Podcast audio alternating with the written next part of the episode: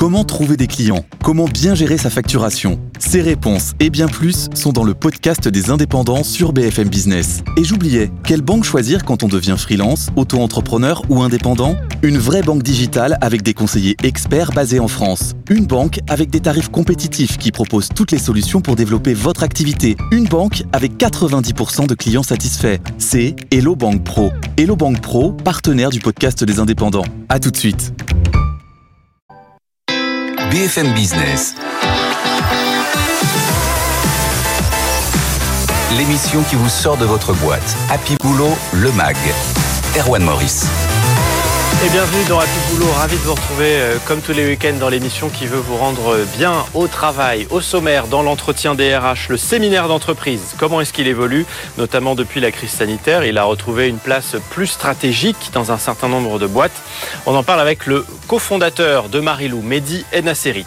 Un grand thème de société pour notre sujet sur la table aujourd'hui avec euh, la levée du tabou autour des maladies comme l'endométriose. Nous en parlerons avec un DRH qui s'est saisi de la question du congé menstruel et avec Raphaël Rémy Leleu, euh, membre du Conseil de Paris. Et puis en fin d'émission, dans le Labo RH, on va réinventer avec notre invité l'entretien annuel. Voilà le programme, merci d'être avec nous. BFM Business, Happy Boulot, le MAG. L'entretien DRH. Bonjour Mehdi Nasseri, merci beaucoup d'être avec nous dans Happy Boulot. Vous êtes cofondateur de Marilou, entreprise lilloise qui facilite la location des biens publics. Vous êtes une espèce de Airbnb finalement euh, des grands espaces. Tout à fait. Bonjour, merci beaucoup pour euh, l'invitation. Oui, tout à fait. Marilou est un Airbnb des grands espaces, plus précisément des lieux publics. Hum.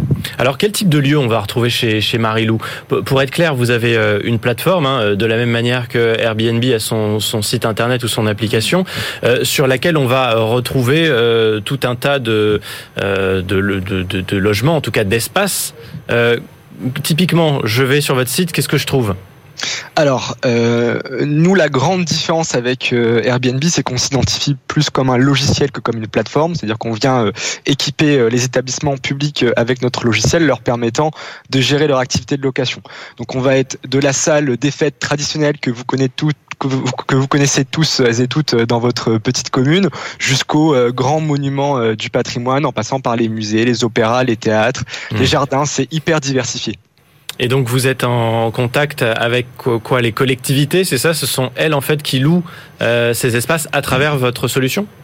Tout à fait. Euh, on est parti d'un constat euh, assez simple, c'est que euh, d'un côté, nous Français avions pas euh, accès euh, si facilement que ça à mmh. ces lieux publics, les, les, salles des fêtes que l'on connaît dans notre commune. Il y en a plus de 200 000 en France.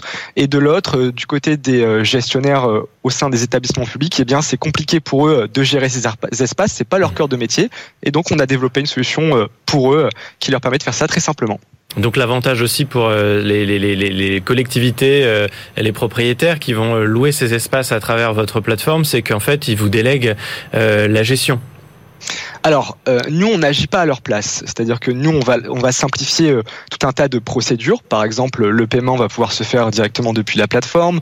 Ils vont, euh, du coup, ne plus gérer tous les contrats papier. Tout ça se fait électroniquement. Et, et surtout, bon, ils vont abandonner Excel. On avait beaucoup de, de communes qui travaillaient encore sur Excel ou sur, sur des classeurs. Mmh. Aujourd'hui, elles passent sur Marilou. Et donc, ça leur permet vraiment d'avoir une gestion presque professionnelle de leur patrimoine et donc de générer des recettes complémentaires. Mehdi et Nasseri, quels sont les lieux les plus demandés euh, sur votre plateforme? Alors, euh, les, les, les, traditionnelles salles des fêtes, j'ai envie de dire, fonctionnent euh, toujours très bien mmh. euh, parce que c'est un espace auquel on est attaché. On y a fait euh, le, le, le, baptême de la petite fille, on y a fait des anniversaires de famille, des réceptions, et donc c'est un espace qui fonctionne très très bien, même dans les petites communes. Et euh, on a des espaces plus originaux. On a à Roubaix, par exemple, des ateliers d'artistes, les ateliers joués.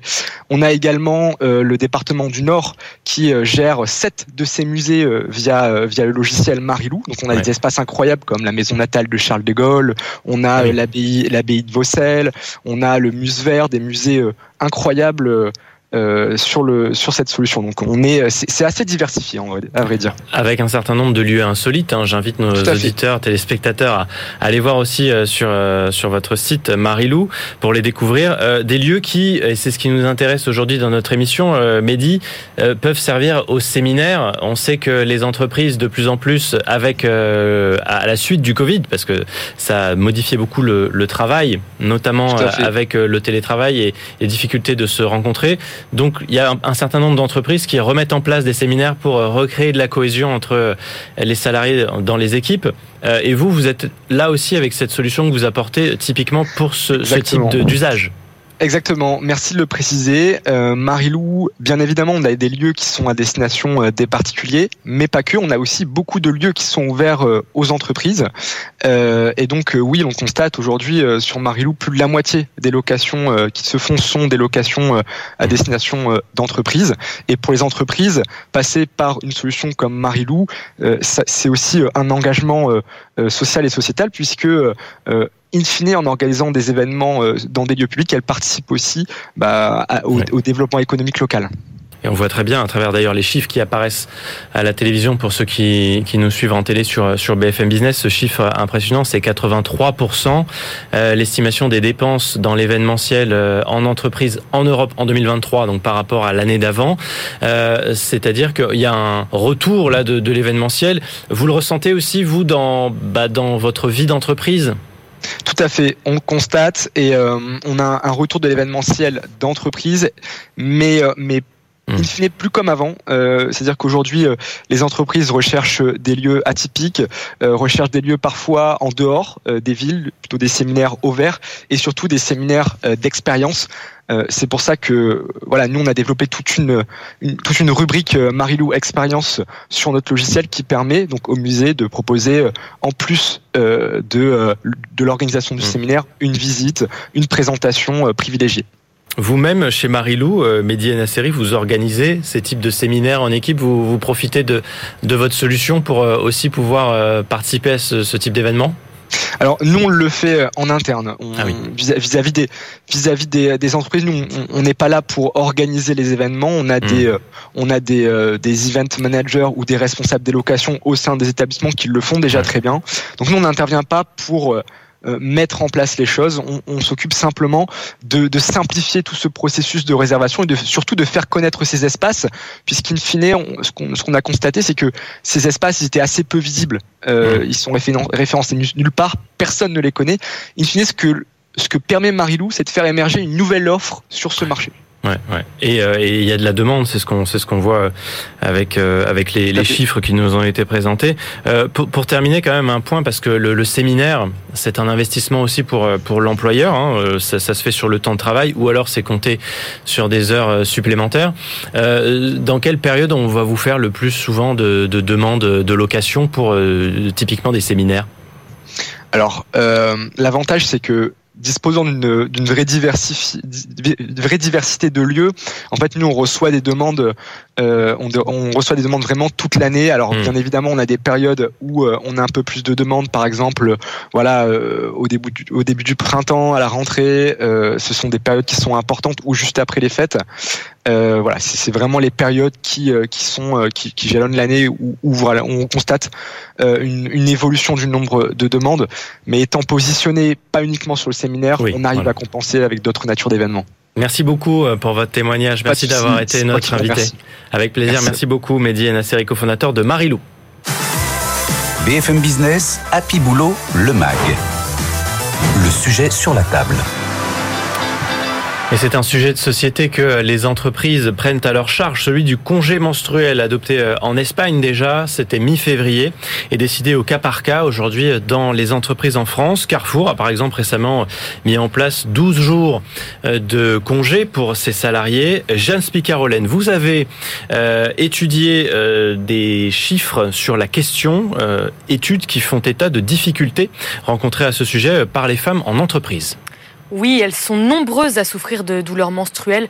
Une femme sur deux, selon cette étude IFOP qui date euh, d'octobre 2022. Et elles sont encore plus nombreuses à dire qu'elles rencontrent euh, des difficultés dans leur travail à cause de leurs règles. Deux tiers d'entre elles, 35% des femmes salariées estiment que les règles impactent négativement leur travail.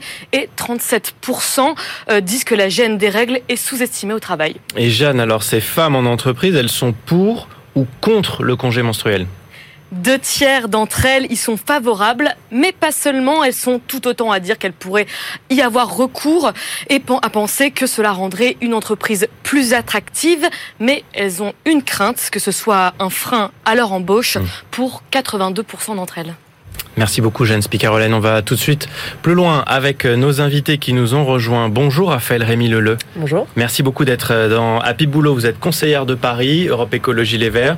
Et face à vous, avec vous, parce que ça va pas vraiment être une confrontation, mais vous êtes aussi avec nous Xavier Molinier. Bienvenue. Merci. Merci d'être là. DRH de Good Days. Euh, une des rares entreprises françaises à proposer le, le congé menstruel. C'est venu comment d'abord? Alors c'est venu d'une réflexion sur la plus générale sur la souffrance. Mmh. Euh, en partant de, on est parti en fait du congé pour fausse couche. Hein, qui était un, qui était une première, un premier constat hein, de souffrance qui était pas, qui était bizarre hein, dans la législation française qu'avant la 22e semaine de grossesse, une fausse couche est reconnue comme rien, en mmh. fait, alors qu'à partir de la 22e semaine, une fausse couche est considérée comme une maternité. Donc, ce qui est assez paradoxal, puisque dans les deux cas, il n'y a pas d'enfant. D'un côté, il s'est rien passé, il y a la perte d'un enfant, et dans le deuxième cas, il s'est rien passé, mais c'est une maternité sans enfant. Donc voilà, c'est assez paradoxal et c'est une souffrance psychologique, potentiellement physique. Et dans notre entreprise, ce qu'on souhaite, c'est que les salariés, quels qu'ils soient, se réalisent professionnellement. Et on voulait pas que cette souffrance soit un frein à la réalisation et soit un empêchement à se réaliser professionnellement. et en creusant autour du congé pour couscous, on s'est dit, mais il y a aussi effectivement hmm. l'endométriose, euh, voilà, cette maladie qui est difficilement identifiable, qu'il faut prendre aussi en considération. Raphaël Rémy Leleu, euh, vous avez face à vous quand même un, j'ai envie de dire presque un pionnier. Hein. parce qu'en France, on, en est encore loin de ces entreprises qui, qui se lancent dans ce type de démarche. Absolument, j'ai face à moi un pionnier et merci beaucoup. C'est un sujet euh, à la fois, en fait, si on en revient au sujet principal, le problème, c'est le tabou autour des règles. Et le tabou autour euh, de la santé des femmes, le manque de recherche, le manque de considération, le stigmate, parfois, qui nous est imposé. Ça fonctionne pour les règles, pour l'endométriose, pour les fausses couches. Et il y a un début de prise de conscience, notamment porté grâce au travail des associations féministes depuis des années, autour de tous ces sujets. Et on est en train de se dire que le droit du travail, mais aussi notre protection sociale, peut évoluer pour mieux encadrer, pour mieux protéger les femmes. Xavier Molinet, qu'est-ce qui fait que euh, chez, chez vous, dans votre entreprise, Good Days, euh, ce sont des, des, sujets que vous avez envie de, euh, de traiter Vous avez envie d'apporter des réponses? Pourquoi ces sujets-là spécifiquement? Parce que oui, vous le faites, mais dans, on le disait, dans plein d'autres entreprises, on n'a même pas encore ce type de réflexion. C'est exactement ce que, ben, ce que je vous disais tout à l'heure. En fait, la problématique, c'est de la souffrance. Mais qu'est-ce qui fait que vous êtes sensible à ce sujet-là ben, C'est qu'il y a, la, des entreprises qui sont peut-être moins sensibles à la souffrance. Il y, a, il y a, deux aspects à la souffrance. Premièrement, c'est pas humain d'exiger de quelqu'un qui souffre qu'il vienne travailler. Mhm. Hein, donc il y, a, une base d'humanité fondamentale. Après, pour une entreprise, de faire venir quelqu'un travailler alors qu'il est en souffrance, c'est contre-productif. À la fois à l'instant T, mais dans la durée en termes de reconnaissance, de fidélisation et de, je dirais de participation à la vie d'entreprise. Mais alors comment concrètement ça va fonctionner? Parce que jusqu'à maintenant, quand on est en, souffrance, bien sûr, bah, on peut tout à fait aller euh, voir son médecin généraliste. Il nous fait un arrêt de travail sur euh, un, deux, trois jours et on ne vient pas travailler. Peu importe quelle est la, raison, l'employeur n'a pas forcément à le savoir. Qu'est-ce qui fait qu'avec euh, cette initiative que vous prenez, euh, enfin, comment ça, ça, va fonctionner très concrètement? Bah, Cette barrière qu'on a voulu lever, parce que la problématique des règles douloureuses, c'est régulier, c'est tous les mois. C'est une maladie qui se diagnostique très tard aujourd'hui, hein, donc au moment où les femmes justement commencent à travailler ou, commencent leurs études. Donc il y a, cette régularité qui est un frein, c'est-à-dire qu'on va pas tous les mois aller voir son médecin traitant pour obtenir un arrêt maladie. Euh, voilà, donc nous on a voulu construire quelque chose qui soit sur la confiance, qui soit assis sur la confiance et qui fasse que la femme qui est en souffrance puisse faire une déclaration simple au DRH à son manager. Raphaël euh, Rémi Leleu, l'idée derrière tout ça, c'est ça aussi, c'est de permettre à ces femmes qui sont dans ces situations euh, euh, difficiles tous les mois ou, très régulièrement de ne pas avoir cette journée de carence qu'on a parfois quand bah, on a un, un, arrêt de travail. il y a la problématique de la carence, en effet, du jour de carence, et nous on pense que la journée de carence en réalité est un problème beaucoup plus large pour l'ensemble des travailleurs et des travailleuses. Mais en effet, concernant les règles douloureuses, déjà, il faut rappeler que euh, c'est un grand slogan des associations de prévention de l'endométriose. Les règles, c'est normal, mais pas la douleur.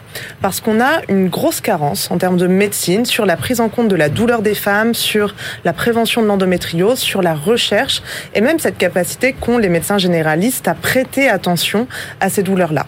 Donc ça aide aussi, en mettant en place un congé menstruel, à faire euh, une meilleure médecine préventive. Hmm. Et ensuite, pour les femmes, c'est à la fois lever un obstacle psychologique, un obstacle en termes de dialogue social et puis un obstacle financier, hmm. puisque pour toutes les femmes qui ont leurs règles, prendre en compte, prendre en charge chaque mois et les protections périodiques et les médicaments et la visite chez le médecin, ça commence à faire beaucoup. Euh, vous, vous êtes conseillère de, Paris, Europe Écologie Les Verts. Euh, c'est à une généralisation de euh, ces initiatives que vous vous appelez? Alors ce qui est intéressant, c'est que la généralisation des congés menstruels, le gouvernement y appelle lui-même. C'est passé assez inaperçu mais c'était dans euh, la stratégie nationale de lutte contre l'endométriose, justement. Et donc, ce qu'on aimerait, c'est que le gouvernement, aujourd'hui, entame un large mmh. dialogue social avec les entreprises, avec la protection sociale, avec les associations euh, féministes ou de patients, par exemple, pour aider à encadrer, à gagner ce nouveau droit qui devrait par ailleurs permettre aussi aux femmes d'être mieux accompagnées dans le parcours médical. Alors, accompagner les femmes, comment est-ce qu'on accompagne aussi les, entreprises, Xavier Moline de, quoi vous avez besoin, vous, pour mettre en, place tout euh, ce processus-là de, fonctionnement? Alors, sincèrement, on, est, euh, Good on est dans la tech, on est une petite entreprise euh, tous les salariés sont cadres. Et je dirais la problématique a été plus facile à adresser, je pense, que dans l'industrie. Hein, je pense que dans un mm. monde plus, euh, je dirais plus plus rude d'un point de vue professionnel, je sais pas, je sais pas si on aurait pu faire la même chose, construire sur la confiance, maintenir le maintenir Est-ce que vous êtes combien chez Good Days On est une centaine de personnes. Très bien. dans la tech, donc on, est quand même dans un secteur assez privilégié. Mm. Hein, il faut pas oublier que la tech, ça représente peut-être 20-25% des salariés en France, mais qu'à côté de ça, il y a voilà une grosse masse des, des travailleurs qui sont plutôt euh, en, usine, dans la production, en restauration, dans l'hôtellerie, et que la problématique n'est pas forcément la même. On ne pas pareil. On va pas pouvoir euh, forcément l'adapter à à toutes les entreprises. Ça, ça, peut être plus compliqué en fonction de si on est euh, effectivement dans le secteur tertiaire, dans le secteur euh, secondaire, si on est euh, une entreprise, une petite entreprise, une, une grosse entreprise. En fait, il faut regarder au cas par cas ou est-ce qu'on peut se dire tout le monde doit franchir le pas? Non, je pense pas que ça soit une question de cas par cas. Je pense que bien entendu, il y aura de l'adaptation et c'est ça le dialogue social finalement. Mais on en revient presque, vous savez, au débat qu'on avait lorsque les femmes ont commencé à travailler. On s'est demandé si les femmes pourraient travailler dans toutes les branches professionnelles. Aujourd'hui, c'est le pas majoritairement, il y a encore des gros problèmes de mixité dans certaines branches professionnelles, mais les femmes sont présentes dans l'ensemble de la société, sont présentes dans l'ensemble du monde du travail, donc on doit pouvoir s'adapter à toutes les situations que nous rencontrons. Alors typiquement, euh, chez, vous, Xavier Méliné, comment vous faites lorsqu'une une femme va s'arrêter de travailler? C'est quoi généralement? C'est deux jours? Alors c'est entre un et deux jours. Entre un et deux jours? Voilà, C'est pas forcément systématique. Ouais, mais vous savez que euh, potentiellement une fois par mois, cette personne-là va être absente. Comment est-ce que vous vous adaptez? Qu'est-ce que ça change dans votre euh, processus de, de travail? Ah bah Ça change rien. ça change rien. Je pense que le principe est, est, accepté par tout le monde.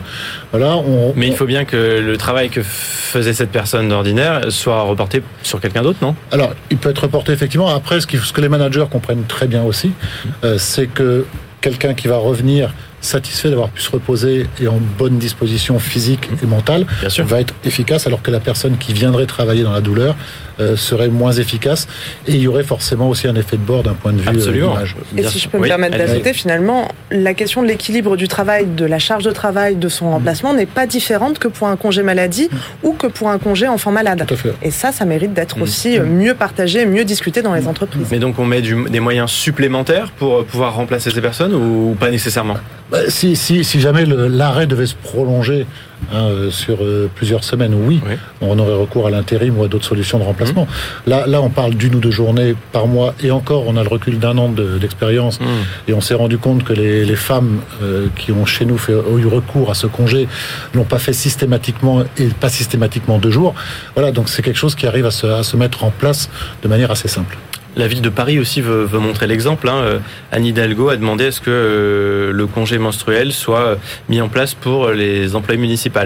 Alors exactement, en fait, le groupe écologiste au Conseil de Paris, nous avons déposé un vœu, notamment avec mes collègues Alice Coffin, Chloé Sagaspe, pour essayer mmh. d'avoir cette expérimentation et qu'une grande collectivité comme, territoriale comme Paris puisse expérimenter. C'est déjà le cas à Saint-Ouen, c'est en réflexion à Romainville, parce qu'on se dit que les collectivités territoriales qui emploient beaucoup de femmes comme Paris pourraient montrer l'exemple et peuvent aussi essayer de, de dénouer certaines problématiques avec euh, la discussion avec nos employés, nos syndicats et voir comment tout ça peut s'organiser. On va terminer sur un point qui était abordé euh, en tout début euh, d'émission euh, par Jeanne Spicarolène qui mettait en avant un chiffre sur l'inquiétude autour des discriminations à l'embauche. Le fait d'être une femme et d'avoir peut-être un jour droit automatiquement à ce congé menstruel. Bah, on voit hein, dans les chiffres que beaucoup sont inquiètes, plus de la moitié, par le fait que bah, peut-être un employeur va préférer encore une fois un homme à une femme pour cette raison-là. Qu'est-ce que vous répondez à ça? Bien sûr, les femmes sont inquiètes d'être discriminées dans le cadre du travail ou de l'embauche, mais parce que les femmes sont déjà discriminées en termes de salaire, en termes d'embauche. Les chiffres euh, en moyenne prouvent que les deux tiers des femmes sur le marché du travail mmh. connaissent une forme de discrimination. Donc on ne peut pas se retenir de conquérir de nouveaux droits parce que la discrimination existe. Au contraire, il faut qu'on soit très exigeant et exigeante et qu'on en arrête avec les discriminations. Xavier Molinier, le mot de la fin là-dessus je pense que c'est une question bah, d'usage. Ça va venir naturellement à partir du moment où on a déjà l'index égalité homme-femme qui existe, donc on, pousse vers plus d'égalité. Mm. Euh, je pense que bah, petit à petit, s'il y a une législation qui fait en sorte que ça devient obligatoire, ça va rentrer dans les mœurs et ça se fera très facilement. Merci à vous deux d'être venus échanger euh, sur BFM Business sur ce sujet. Raphaël Rémy Leleu, conseillère de Paris Europe Écologie Les Verts, Xavier Molinier, DRH de Good Days. BFM Business, Happy Boulot, le MAG le Labo RH. Et focus dans les minutes qui nous restent sur les entretiens annuels réinventés, euh, entre autres par notre invité qui nous rejoint. Bonjour Anaïs Georgelin. Bonjour. Merci d'être là. Vous êtes la fondatrice de So Many Ways, solution euh, de ce qu'on appelle le job crafting. Il faut nous en dire plus. Bah oui, tout à fait. Nous, chez So Many Ways, on accompagne les organisations à résoudre leurs problématiques de turnover et de désengagement grâce au job crafting. Qu'est-ce que c'est euh, Bah oui, qu'est-ce que c'est C'est l'art de refaçonner son travail pour un mhm. collaborateur pour y trouver lui-même plus de sens. C'est-à-dire, euh, quand on est déjà dans l'entreprise, euh, on fait appel à vous, c'est ça En tout cas, aux solutions que vous proposez pour redonner du sens ou retrouver du sens dans, dans, son travail. Effectivement, on essaie de résoudre ce problème de panier percé. Vous voyez, on met beaucoup d'efforts pour recruter et après, une fois qu'on est à l'intérieur, il se passe rien. Et souvent, on pense que la solution, quand on a un collaborateur, hein, vous avez peut-être vécu ça, c'est de partir voir ailleurs si l'herbe n'est pas plus verte. Bah, finalement, nous, on dit, bah non, on va vous apprendre à faire reverdir l'herbe là où vous vous situez. Et donc, ce sont les employeurs qui font appel à vous tout à fait. Ce sont les entreprises qui font appel à nous pour déployer eh ben, finalement un, grand changement de mentalité dans l'entreprise. Et donc, euh, vous, vous êtes appelé par les entreprises, euh, sans rentrer, sans dévoiler euh, tous les détails, mais quelles sont typiquement les solutions que vous allez apporter pour bah, répondre à ces problèmes-là de fuite des talents ben, Concrètement, on a une solution digitale qui permet à tous les collaborateurs de l'entreprise de faire leur bilan d'alignement professionnel. Donc, quel est mon rapport au travail? Quels sont mes vrais besoins à moi? Dans quelle mesure ils sont satisfaits? Mmh. Et s'ils ne le sont pas, qu'est-ce que je peux faire qui est à ma portée pour le résoudre? Donc ça, c'est une solution digitale. Et à côté, on accompagne, on forme, on mmh. s'insère dans les rituels managériaux et RH, parce que le collaborateur peut pas tout faire tout seul. Bien sûr. Et on voit hein, à travers ces chiffres que nous apporte notamment le cabinet Deloitte euh, que le sens au travail, c'est prioritaire. Hein. 87% mmh. des, des, salariés disent que euh, le sens au travail, c'est important. Autrement dit, il faut réussir aussi quand on est une entreprise, quand on est un employeur, à adapter euh, le travail à ses salariés, euh, parfois à le faire évoluer aussi, mm. parce qu'un salarié, il va pas vouloir forcément rester 10 ans sur mm. les mêmes missions, il a envie d'évoluer en interne. Ça, vous allez euh, apporter des solutions là-dessus. Oui, c'est ça. Ben, on parle de sens au travail. Effectivement, mm. c'est un besoin croissant. Et le problème, c'est que le sens au travail, c'est assez abstrait. Et nous, on essaie de rendre ça très concret, parce que ce qui va faire sens au travail pour vous, c'est pas la même chose que pour quelqu'un d'autre. Et en plus, ça change dans le temps. Donc l'idée, c'est vraiment de permettre au collaborateur d'identifier ce qui va faire sens pour lui Hmm. et de voir comment il peut agir en fonction de tout ce qui existe dans l'entreprise, hein, parce qu'il y a déjà les solutions hmm. euh, pour que ce soit mieux pour lui. Et vous apportez donc des solutions supplémentaires. Et avec le cabinet Grant Thornton, vous avez signé un partenariat, hmm. et là pour vous concentrer sur l'entretien annuel. Ben oui, on essaie ensemble de réinventer euh, l'entretien annuel. Pourquoi? Parce que c'est un peu une, euh, une tare, aussi bien pour le, le salarié que pour l'employeur. C'est toujours le moment un peu euh, difficile que personne n'a envie de faire C'est ça. Alors, euh, pour euh, paraphraser la, la, DRH de Grant Thornton qui disait, ben, dans l'entretien annuel, aujourd'hui, on parle beaucoup du passé, euh, à peine du présent et surtout pas du futur. Alors, quand je dis entretien annuel, hein, ça, il y a aussi l'entretien professionnel. Bref, on pourrait, si nous avions plus de mais temps. Mais c'est le grand rendez-vous de l'année, généralement en tout début d'année, où on sait qu'on va pouvoir aussi faire le point sur bah, ce qui a été fait et sur les objectifs. C'est ça. Hein? C'est ça. Et souvent, on concentre ces grands rendez-vous-là uniquement sur euh, la performance. Et on parle un peu trop de performance et peut-être pas assez de sens. Et c'est mmh. ça qu'on vient réinjecter avec Grant Thornton. De quelle manière? Eh bien, en mettant à disposition dans le, le temps de préparation de cet entretien notre plateforme. Ce qui fait que le collaborateur arrive en s'étant posé les bonnes questions, en identifiant là où il a envie d'ajuster et même avec des pistes de solutions concrètes. Mmh. Et après, ça s'arrête pas là parce que l'autre grand problème de l'entretien, c'est qu'on n'arrive pas à préparer. Donc ça, on le résout, comme je viens de vous le dire. Mais après, on n'en fait rien. Donc là, on va vraiment accompagner aussi avec notre solution digitale le suivi du passage à l'action du côté du collaborateur qui a mmh. pris des engagements, mais aussi du côté managérial et ou RH qui prend également euh, des engagements. Et est-ce que ça prend déjà dans les entreprises ou est-ce que ça, ça va prendre? Bah, euh, ça prend, ça prend là où on est déjà. Après, bah, le but du jeu, c'est de rentrer partout, de faire la révolution des entretiens annuels et professionnels dans toutes les entreprises. Et vous avez des retours positifs sur les solutions que vous avez déjà mis euh, à disposition Oui, on a des, on a des, des retours positifs à la fois du point de vue du collaborateur qui arrive à mieux se connaître, mieux comprendre, mieux savoir ce qui existe, à la, au niveau du RH qui hmm. peut mieux anticiper les départs, qui peut mieux agir avant qu'il soit trop tard, qui peut mieux comprendre ses collaborateurs. Bah, donc c'est du c'est bénéf pour tout le monde, c'est du gagnant-gagnant. C'est gagnant-gagnant. Merci beaucoup pour votre témoignage, merci d'être venu nous présenter cette solution. Anaïs Georgelin, fondatrice de So Many Ways. Voilà, c'est tout pour euh, aujourd'hui. Merci de nous suivre euh, toutes les semaines, tous les week-ends dans Happy Boulot. Cette émission, c'est la vôtre. Elle est à retrouver en replay, en podcast. Si un sujet vous intéresse en particulier, vous nous écrivez bien sûr une seule adresse avec vous at bfmbusiness.fr. D'ici là, on vous souhaite bien sûr d'être euh, les plus heureux possibles au boulot. BFM Business, Happy Boulot, le MAG. L'émission qui vous sort de votre boîte.